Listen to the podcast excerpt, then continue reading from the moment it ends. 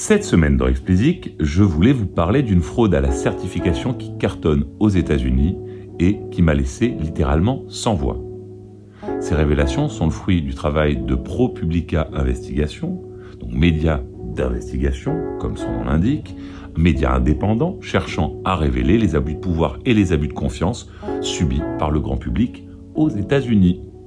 ProPublica a révélé cette fraude, je trouve diablement ingénieuse, que je vous déconseille vivement de tenter, bien entendu, mais que je me devais de vous décrire, tellement je trouve qu'elle en dit long, un, sur l'ampleur de la fraude dans le digital, et deux, sur l'ampleur de la fraude dans la musique. Accrochez-vous, c'est parti. Savez-vous ce qu'ont en commun deux stars de télé-réalité, un bijoutier, un chirurgien plastique véreux et un crypto-entrepreneur? Vous ne voyez pas? Forcément, c'est normal. Alors je vais vous le dire, ce qui les réunit, c'est leur double vie. Si vous regardez Instagram, vous tombez sur leur compte et vous prêtez attention à leur description. Ils sont tous, en plus de leur activité civile, des musiciens à succès au compte Instagram labellisé par la précieuse pastille bleue. Ah bah, tout ça pour ça, me direz-vous. C'est vrai que vous n'auriez pas tort, parce qu'il y a de plus en plus de musiciens amateurs qui parviennent à connaître un succès spontané sur les DSP, sur les réseaux sociaux. Mais ce que je vous ai pas encore dit, c'est qu'ils ont un autre point commun. Ils ont tous payé 25 000 dollars pour obtenir la fameuse pastille. Petit rappel, la pastille sur Instagram, comme sur d'autres plateformes d'ailleurs, est censée garantir que le profil que vous consultez appartient bien à la personne qu'elle ou il prétend être. L'avoir, c'est donc donner la garantie à vos followers de la sincérité de vos publications. C'est ainsi que, selon ProPublica, environ 300 comptes n'ayant absolument rien à voir avec la musique ont obtenu une certification de méta en se faisant passer pour des artistes. Alors quand on sait qu'un compte vérifié a beaucoup plus de potentiel business qu'un compte non vérifié, on comprend pourquoi investir les 25K semble être une bonne affaire. Derrière cette fraude, une bande de gros malins qui a pu générer plusieurs millions de dollars de chiffre d'affaires grâce à l'embrouille. Alors voici comment ça fonctionne. 1. Le titulaire du compte, que nous appellerons le client, poste sur son compte du contenu le montrant dans des lieux prestigieux, habillé pour briller ou encore en studio d'enregistrement. L'objectif est de rendre visuellement crédible le fait de se revendiquer artiste à succès. Alors déjà, les innombrables artistes qui cherchent à être certifiés apprécieront les critères retenus par Meta pour évaluer la crédibilité de leur profil et de leur succès. Mais passons rapidement là-dessus, c'est pas le propos.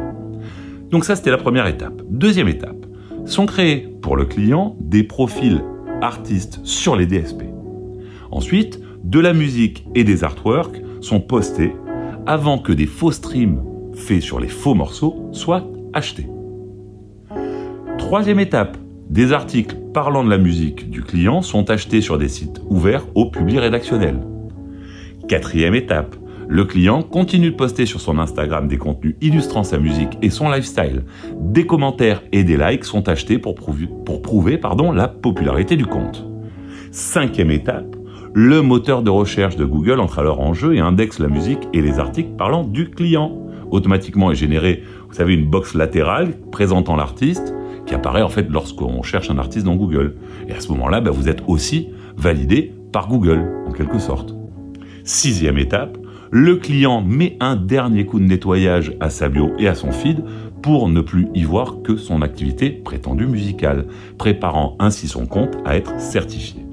Et enfin, septième étape, climax, le compte est soumis à Meta pour vérification et si tout se passe bien, alors il reçoit la si fortement désirée pastille.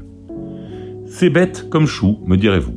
Alors je préfère vous le dire tout de suite, hein, pour pas que vous perdiez votre temps et votre argent, Meta a été alerté par ProPublica et Meta a déjà identifié la plupart euh, des euh, profils qui avaient fait l'objet de fraude et avait fait, enfin, a fait le, ménage qui s'imposait en face. Et Spotify a fait de même. Donc gardez vos 25 000 dollars, ça ne marche plus. En tout cas, pas celle-ci. Après, peut-être que d'autres existent, ça, je ne le sais pas. Plus sérieusement, euh, si je vous en parle, c'est que je trouve que c'est symptomatique des failles béantes qui existent dans les systèmes antifraude des DSP comme des réseaux sociaux. En l'espèce, ce serait presque vexant d'ailleurs, avoué, Parce que pour obtenir sa pastille, on se fait pas passer pour un faux gamer, pour un faux comédien, pour un faux sportif. Non, on se fait passer pour un faux musicien. Preuve que c'est peut-être la qualité la plus aisée à usurper. Et cela en dit long sur la faiblesse des systèmes de vérification qui sont censés identifier les fraudes. Et le pire, c'est que pour fonctionner, eh bien en fait, la, fraude s'appuie sur des défaillances en cascade qui touchent toute la chaîne de vérification. Créer de faux profils artistes sur les DSP et uploader ce qu'on peut difficilement qualifier de musique, ça passe à l'aise. Acheter des streams, ça passe aussi.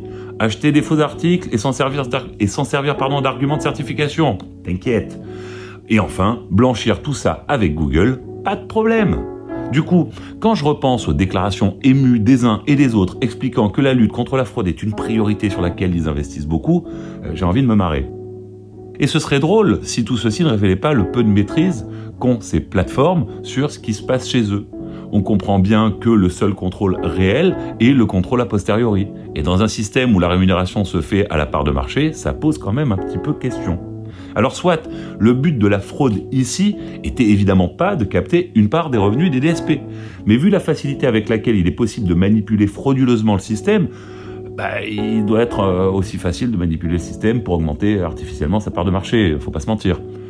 À ce titre, les plateformes sont victimes en fait de leur, succès, parce qu'avec des centaines de millions d'utilisateurs, prévenir ce genre de fraude est un challenge qui est hyper difficile à relever, il faut bien le reconnaître.